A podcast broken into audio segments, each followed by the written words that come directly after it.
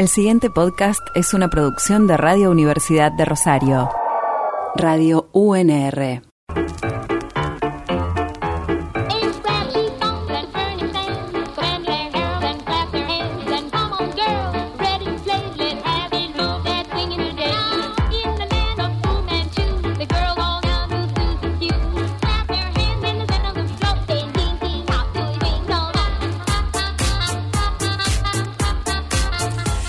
Tres de la mañana, seguimos aquí en la marca de la almohada y tenemos visitas, porque ayer la Universidad Nacional de Rosario le entregó el título de doctor honoris causa a el, lo vamos a mencionar como pintor, porque creo que mm, eh, escuchamos por ahí que te sentías más cómodo con ese, con ese título, con el, al pintor Daniel Santoro, para mm, hacer una breve reseña de Daniel, que nació en Buenos Aires eh, en el año 1954, trabajó como realizador escenográfico en el Teatro Colón entre 1980 y 1991, además publicó, eh, ilustró numerosos libros, entre ellos, por ejemplo, el Manual del Niño Peronista, Mundo Peronista, Evita para principiantes, entre otros, y por supuesto también eh, recibió muchísimos reconocimientos y premios. Vos estabas, Ana, en el acto, ¿no? De el título de doctor honoris causa, que en general tiene un formato donde una de las facultades, en este caso arquitectura, ¿no? Proponía el, digamos, el,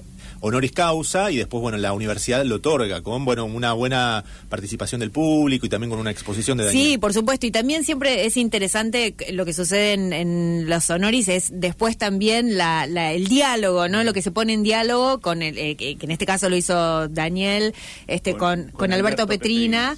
Eh, y que bueno, expusieron ahí en, una charla. Pero bueno, te saludamos, Daniel, gracias por venir. Gracias por la presentación y bueno, gracias a todos, porque la verdad que nunca había recibido una distinción de este tipo, ¿no? Tan importante y este y bueno, le agradezco a todo el, eh, a toda la eh, comunidad universitaria que se plegó a esta, esta idea.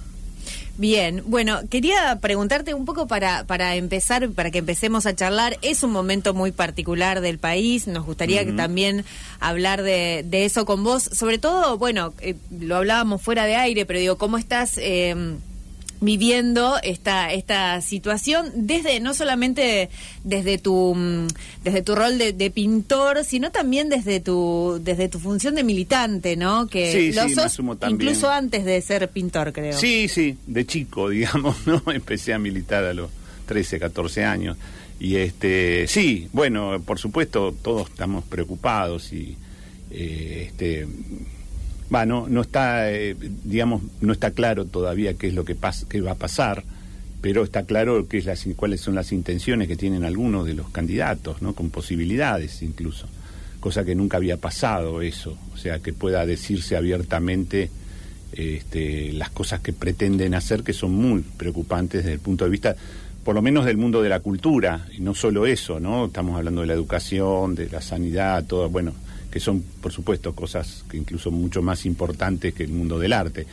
Pero este, el mundo del arte también tiene su importancia y, también sería una víctima posible si se dan algunas cosas que podrían, que, están también en las posibilidades, como ya eh, como nunca había pasado en realidad, ¿no? Nunca, nunca estaba en el horizonte eh, esto que se explicitara de una manera tan, tan clara, por otro lado, y que tuviera la posibilidad real de, y ahora la tiene, ¿no? De pronto la tiene, qué sé yo, parece ser que la tiene, no sé, está todo muy raro, ¿no? Uno dice esto ahora y mañana se desmiente absolutamente, y entonces uno mejor no afirmar nada, pero este, tomar las precauciones y eh, estamos está todo muy en estado medio de asamblea, ¿no? El mundo de los artistas en general, en la pintura, bueno, en los, los artistas plásticos, hay infinidad de reuniones, convocatorias, este, eh, bueno, previsiones de, que podrían pasar cosas que, que no sería para nada bueno, para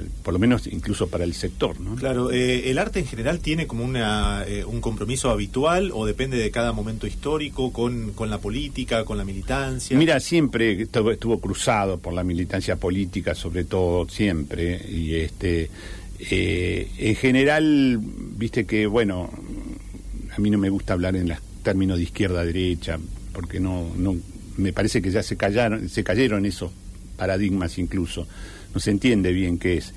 pero lo que propicia el arte o lo que lo sustrae, ¿no? Por lo menos eso se puede decir. Y siempre, bueno, eh, tradicionalmente fue de desde la derecha el arte siempre sufrió algunas este, censuras, todo tipo de cosas, ¿no? Eh, hoy en día también está la amenaza de algún tipo de censura que podría llegar a haber.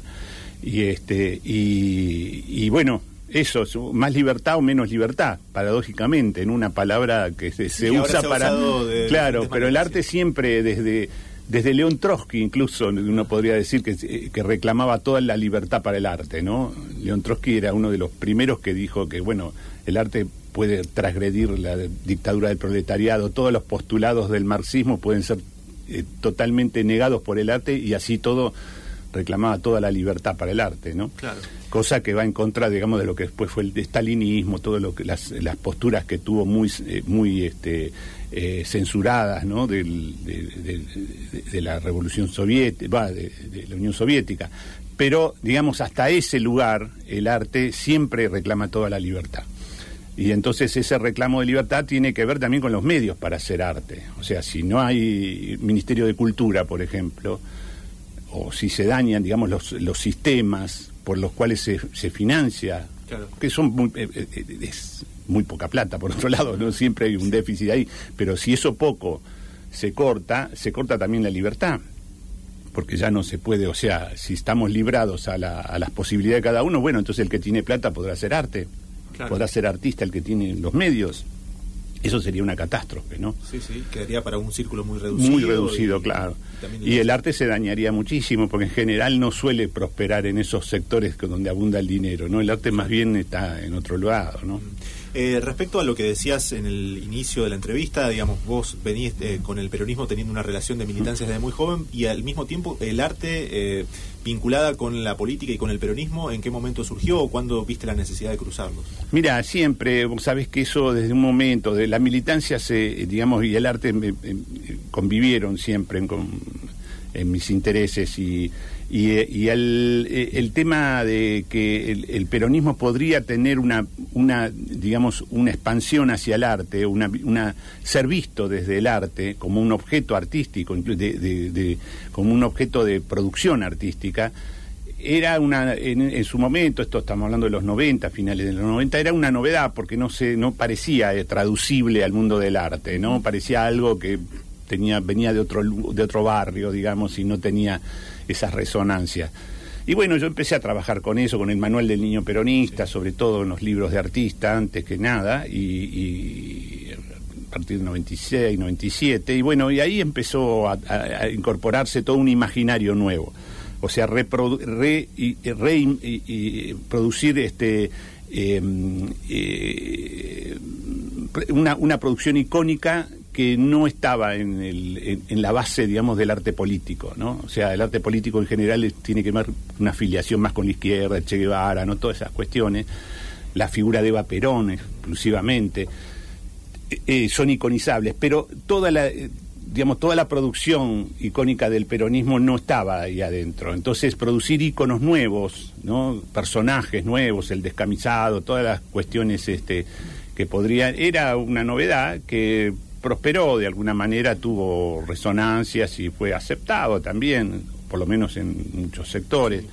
Este, y siempre polémico, o sea, también a mí me interesa mucho la polémica, la que eh, los lugares oscuros, no, no la celebración, o sea, no es eh, la celebración de la duda, decías en una entrevista. Sí, sí, sí, o sea, me parece mucho mejor ahí, me, vive mucho mejor. Eh, por otro lado, ahí es donde hay producción de cosas, o sea, eh, las, eh, las, cosas no están claras, ¿no? Entonces hay dudas y este y en esas dudas ahí ahí es donde aparece algo la novedad de la duda muchas veces, o sea, de, las certezas en el arte produce, no sé, este realismo socialista, ¿no? O sea, un arte ya previsible lo imprevisible es ahí surge de la oscuridad y de la duda, de lo que no se sabe bien. Claro, y eso, fue variando, digamos, en también en la, lectura que se iba teniendo del momento histórico. Pensaba yo, fines de los 90, eh, una mirada del peronismo que en ese momento era diferente a la que pudo haber después con el gobierno de Cristina Kirchner. Claro, exacto. Todo, todo ese devenir, no sé, el peronismo nunca se sabe qué es bien por suerte, ¿no? O sea, es, por suerte siempre es indefinible,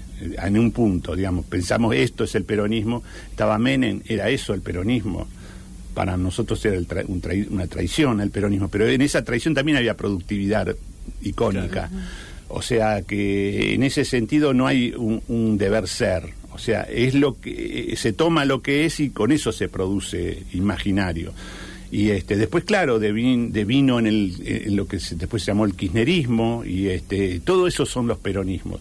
O sea, Menem también es el peronismo traidor, como sea, ¿no? Repudiable, todo lo que querramos, pero también. Entonces eso es complejo, eso es complejo, molesta, a mí me gusta que moleste, ¿no? Que moleste a unos y a otros, digamos, este, incomode. Este, esa incomodidad eh, es, lo que le da esa imposibilidad de, ponerle un borde al peronismo. Hasta acá es peronismo, ¿no? O sea, siempre hay una pasión por eso, ¿no? Bordear al peronismo y decir, bueno, esto es el peronismo, aquello ya no es. Bueno, eso hay que vulnerarlo siempre, eh, vulnerar los bordes y entonces no se sabe hasta dónde es, qué es. Y es un objeto raro, es una creación, por otro lado es una creación política nuestra. Yo lo para uno con el tango, con algunas pocas cosas, que con el fútbol, con Maradona, digamos, todas esas cosas tienen que ver con, con la presencia del peronismo, con una gran invención política indefinible, que es algo que prolifera, y por lo de pronto vuelve desde desde lugares ignotos este como en un espejo. O sea devuelven imágenes nos devuelven imágenes. O sea es en, ese sentido está muy vivo. Hoy en día tiene mucho para decir lo que lo que nosotros pensamos que es el peronismo. Hoy en día está más productivo que nunca paradójicamente no en estos momentos de peligro tal vez de ahí surjan algunas definiciones más claras no habría que ver eso. Yo creo, eh, eh, creo sinceramente, la felicidad, la búsqueda de la felicidad del ser humano está siempre en torno al barrio del peronismo. Digamos, hay, ahí algo, ¿no? El rigor del capitalismo, el, rigor ciego del capitalismo, ¿no? O la cosa, o, la ceguera que tienen los socialismos reales también. Está, se revelan dentro del el, peronismo los les pone un manto de misericordia o sea, ahí está presente el peronismo. Entonces lo puede, algunos lo ven desde la izquierda, otros lo ven desde la derecha. Me gusta eso, ¿no? y, esta, y la misericordia está en el medio, siempre está la búsqueda de la felicidad. O sea, paremos un poquito, ¿no? Paremos con la codicia, ese, ese tipo de cosas, la búsqueda del reparto, pequeñas palabras que después en el mundo resuenan porque aparecen líderes que, que, caen en ese territorio, porque no hay mucho más que eso, ¿no? No, quería preguntarte en esto que decías de lo indefinible, si eso que tan indefinible que es el peronismo en un punto hace que a lo mejor eh, surjan eh, eh, esos fantasmas del peronismo siempre, ¿no? Digo, si eso, eso de no poder identificar le tiene que poner fantasmas, ¿no? Claro, exacto, sí. Bueno, eso es, la palabra fantasmas es, fundamental. Está lleno de fantasmas el peronismo, ¿no? El peronismo tiene fantasmas de, comunistas, por ejemplo, hay, hay ex peronistas que acusan al peronismo que queda ahí de, de comunista, digamos, ¿no? Fantasmas formidables. O sea, porque nada es creíble de eso. Todas esas definiciones son visiones personales fantasmales. Entonces son pequeños este, arrebatos de que uno tiene para, rechaz para, para poder rechazarlo, ¿no? O sea, es muy lindo como muchos se quieren despegar del peronismo y se les pega como una cosa cosa pegajosa, ¿no? Y se te pega el peronismo. Entonces tratan de decir, no, es comunista, es este... Y nadie cree demasiado eso. O sea, el peronismo tiene esa, esa posibilidad, está en el núcleo del peronismo está la misericordia siempre. Entonces no es pasible de ser eh, construido como un monstruo. O sea, no es creíble. O sea, decir, no, el, pero si viene el peronismo, si viene el peronismo, se sabe por detrás, y, muchos lo querrán disimular, pero se sabe que por detrás que hay una apuesta a la felicidad que hay algo de eso de hay una relajación, ¿no? Eh, o sea, el capitalismo no va a ser tan duro, tan impiadoso. Este, y eso es una apuesta humana, o sea, es una necesidad humana y más lo va a ser muchísimo más en pocos tiempos más, ¿no? Donde el descarte humano va a ser tremendo.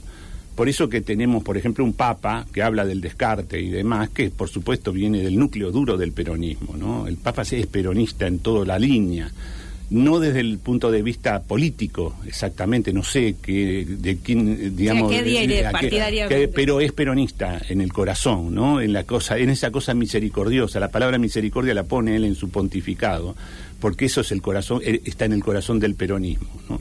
Esa misericordia, esa búsqueda de la felicidad en conjunto, la felicidad entre todos, digamos, todas esas palabras que son letales para, para el capitalismo neoliberal, ¿no? Para lo que para lo que está ahora como amenaza, ¿no? Esa es la gran amenaza. Pues fíjate que algún líder de estos nuevos este, lo trata del demoníaco al Papa, ¿no? Hay que decir eso, que es como un representante del demonio, ¿no? Es loco eso. pero lo han dicho, ¿no? Lo han dicho porque lo siente así lo ven como la verdadera amenaza. Las palabras del Papa, esas palabras de misericordia, son la amenaza del neoliberalismo, que necesita de la impiedad, la severidad absoluta. Necesita que cada uno, el que, el que la hizo la tiene y el que no la hizo muere, ¿no? Está afuera, digamos, eso así de impiadoso sería. Un mundo terrible, por otro lado un mundo sin misericordia. Eh, muchas veces se comparó al, kirchnerismo con el peronismo, con el primer peronismo, mm. digamos, y quería preguntarte si eh, te parece que, digamos, eh, hubo, digamos, en las gestiones de Néstor y Cristina Kirchner también alguna mística o alguna posibilidad de crear una estética, una iconografía propia o te parece como muy adelantado porque es muy reciente? Lo, sí, eso eso sí, hay que es, eh, el tiempo es el único que juzga y que deja en pie alguno de alguna cosa o derriba la mayoría, ¿no? Este, lo que queda en pie es el tiempo, lo, lo dispone. Por, por hechos que nunca sabremos cómo, pero viste, cosas, eh, este, imágenes de Eva Perón, por ejemplo, tantas imágenes, tantas fotos, que sé y hubo dos o tres que quedaron, por algún motivo quedaron dos o tres, ¿no? Eh, del Che Guevara, tantas fotos, bueno, quedó una, que es la del Che Guevara, ¿no? ¿Por qué se convierte en ícono una imagen? Es raro, el tiempo, viste, hay algo ahí que pega, que acomoda, que se acomoda solo, es como los melones en el camino, viste, nadie lo podría saber. Y entonces si hay una iconografía del kirchnerismo será en el tiempo, ¿no? Eso lo decidirá. Lo, podría entonces reformular y preguntarte si eh, hay algún indicio, algún dato de que algún movimiento político o algún personaje político eh, tenga alguna pista o algún dato de por qué se convierten en íconos. Eso es un misterio para vos. Para mí es un misterio. Yo no, no, no, no lo tengo claro eso. No lo tengo claro y, y es mejor no apostar a eso, va, qué sé yo dejar que, fluya. Claro, pero sí me parece que también a lo mejor algo del movimiento popular o de algo vinculado al pueblo puede, puede ser un, sí, Sí, claro, claro, porque se, eh, eh, eh, cuando se adoptan esas imágenes y, se reproducen infinitamente, digamos, y empiezan a, hoy en día con los medios que hay, que ya no, son solo los, los antiguos medios gráficos, entonces hoy en día hay iconos que eh, se traducen en general, vos viste, en memes, ¿no? O sea, lo que serían los memes, ¿no? Antes antes era el, volante, ¿no? Que se reproducía, había una, imagen por un perfil de Eva y bueno, se veía tanto, se reproducía tanto en los diarios, en la calle tirado por ahí, en los carteles y quedaba esa imagen. Hoy en día tiene esa, esa capacidad de de reproducción el meme que se, se, manda por todos lados y uno lo ve y ya sabe quién es. Eh, hace poco se murió un perrito que, y que todos sabíamos quién era, qué sé yo que era, pero era algo que vimos este, reproducido infinidad de veces, ¿no? Y esos son los iconos hoy en día, ¿no? Se atraviesan a, través de eso. Me parece que sobreviven. Ya no es tanto del mundo solo de la política. Eh, este, es por eso, te digo, la, la facilidad de reproducción torna todavía más difícil saber sí. qué, gana. El vínculo con la tecnología es bueno el que tenés. Y... Eh, bueno, mi hija me puso un Instagram y este que anda bárbaro. Está re bien el Instagram. Estábamos antes. Sí, pero yo no tengo ni teléfono, así que tengo, tengo un teléfono así, ¿viste? De estos que paradójicamente ahora salió un Nokia, me mandaron ah, nuevo que tiene exactamente estas prestaciones. Las, funciones de los, primeros. Claro, se habla fuerte y claro, no tiene ni WhatsApp nada y este tiene radio FM, eso sí. Eso, ¿Escuchás radio? Ah, y tiene, tiene una opción de una cámara con un uno y medio megapíxel. Ah, para sacar un retrato de cerca. Algún registro de alguna obra, alguna cosa que te interese, está bueno. Sí. Eh, ¿Escuchás radio? Porque digo que. sí, sí, pero así de música. Claro. Solo, música. Eh, quería preguntarte porque eh, vos hablabas del descarte humano, antes mencionabas esto y sé que estuviste hablando también, estuviste trabajando sobre el tema de los migrantes, ¿no? Sí. Y, me gustaba que nos cuentes un poco acerca de ese, de ese trabajo que hiciste de manera grupal fue. Sí, es un colectivo artístico, se llama Estrella del Oriente, y bueno, hay muchos participantes, son eh, Roberto Plate, Pedro Roth, Juan Carlos Capurro, el Tata Cedrón también participa. Ana Aldaburu, eh, María Negro, una poeta también, y este y yo, bueno, y es eh, hace años que nos reunimos, hicimos una película que se llama La ballena ballena, que es sobre el tema de las migraciones humanas, precisamente, solucionar el tema de las migraciones humanas a través de las leyes del mundo del arte. La ley del mundo del arte dice que todo lo que la institución artística diga que es arte, eso está visto como arte. O sea, un mingitorio puesto ahí sacado de un baño, digamos, puesto en una sala de exposiciones, si la, si la, si el museo decide eso la institución artística sería el museo. Claro, eh, todas las instituciones, ¿no? encarnada en el museo, por supuesto, pero también los críticos de arte, digamos, todas las asociaciones que tienen que ver con la teoría. Esto es la teoría institucional, es decir, ¿por qué si yo voy a un museo, pego una banana en la pared, me echan del museo y sacan y tiran la banana a la basura? Si va Mauricio Catelán, que es un artista homologado en ese sentido, pega una banana en la pared, es una obra. Y es vista como una obra y se vende a un millón de dólares también. O sea, es, es la misma banana, pero hecha, eh, uno está homologado y el otro no. Igual que el mingitorio, si va cualquiera, va un plomero y deja un mingitorio en, un museo, lo tiran a la basura, pero si va a Duchamp, ese, creo que vale 8 millones de dólares el, el mingitorio. Porque, bueno, porque son las leyes del arte. Entonces nosotros decidimos, para solucionar el tema de las migraciones humanas, que todas eh, las personas con ánimo migratorio, o sea, que quieran migrar, pueden ser vistas como obras de arte en los países donde quieran ingresar, los países del primer mundo. Entonces todos los museos de los países del primer mundo adoptarían a los migrantes como obras de arte, homologarían, entonces podrían entrar de esa manera y este y vulnerar digamos todos los este, inconvenientes que tienen de pasar la frontera pasarían como obras de arte. Entonces, bueno, hay todo un tema legal ahí porque sería la aduana en realidad en, vez de migraciones y bueno, hay todo esto está en la película. Hablamos con algunos representantes de museos importantes como el Whitney y este y bueno, una charla muy delirante porque todo es una impostura finalmente, porque lo que nosotros pedimos es, una solución a uno de los grandes problemas de la humanidad.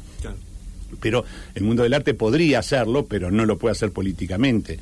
Entonces nosotros le hablamos al Whitney, un museo importante de Nueva York, a un curador que nos dice, sí, está bárbaro, como idea está bárbara, podría ser.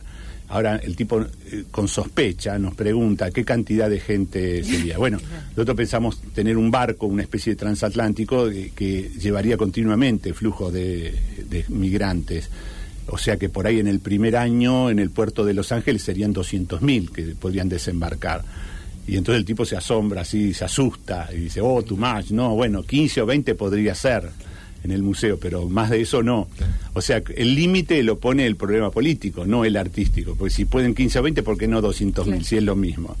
Pero no, 200 mil no, porque es un problema de otro orden. Entonces ahí se mezclan los dos mundos, ¿no? el problema político y el problema artístico, que entonces la libertad en arte no es real. O sea, pues no hay no está la libertad para decir, bueno, todos los migrantes son obras de arte, eso no puede pasar nunca. Claro. Eh, eh, yo le preguntaba eh, fuera de micrófono por el tema de, la última vez que había estado en Rosario, contaba que estuvo participando en la presentación de una película, ¿no? En el festival. Sí, una, sí una, animación que hicimos con ah, una animación. Sí, sí, sí. y mm, no, y también preguntar cuál es tu vínculo con el arte de Rosarino. Digo, sabemos que también tenés un diálogo con Bernie, ¿no? Ahí. sí, mucho, sí, sí. uno de los personajes es la mamá de Juanito Laguna, que es una chica escolarizada, y siempre está con un guardapolvo muy almidonado, muy ampuloso, que es como una especie de, funciona como un exoesqueleto, o sea, que es como el, la caparazón de, ¿no? de los eh, bichos de, que protege el cuerpo blando. O sea, en este caso la metáfora es el cuerpo blando infantil que está protegido de la impiedad del capitalismo, entonces este el, el Estado le pone ese guardapolvo almidonado, duro, que recuerdo a los de mi vieja, ¿no? que los almidonaba muchísimo y que se quebraban casi. Y entonces tiene esa calidad de exoesqueleto. Este, ¿Qué es eso? La, eh, la, capacidad del Estado de proteger a los chicos de toda la lógica del capitalismo que hasta la cual se van a enfrentar después, ¿no? Es un mundo cruel. Y bueno, eso está. Eh, entonces yo invento una madre a Juanito Laguna eh, como Bernie nunca se quiso meter con el peronismo, yo lo llegué a hablar con él, él no era, no era antiperonista, pero tenía su distancia, quería mantener su distancia, la lógica era, eh, estaba afiliado al PC, tampoco era demasiado del PC, pero bueno. tenía su filiación política y entonces evitaba toda referencia al peronismo siempre, ¿no? En, momentos en que estaba muy presente el peronismo era la resistencia, era todo, ¿no? Pero nunca tuvo, nunca tuvo esa. Entonces, este, bueno, yo le inventé. Bernie pinta a Juanito Laguna como la niñez desamparada de las ciudades latinoamericanas en el 60 y lo, hace con, como un chico de 5 o 6 años más o menos.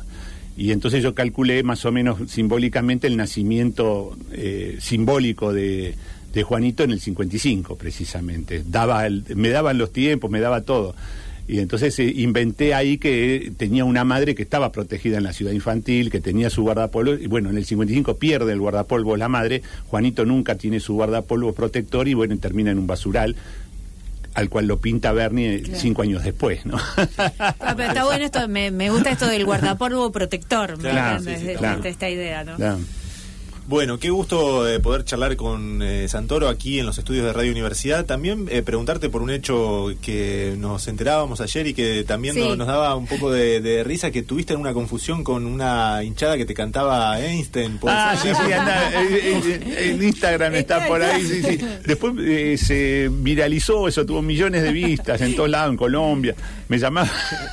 Pero nos gustaba No, pero eso era un amigo, era un amigo, ah. porque va, un compañero, un compañero que estaba en un colectivo yendo para, para la 9 de julio, ahí estábamos justo en medio del mundial, ganando. Y yo volví allá, porque había estado dando vueltas por ahí, y, justo en la esquina me cruzo con ese colectivo y uno me, que me conocía me canta, ¿viste?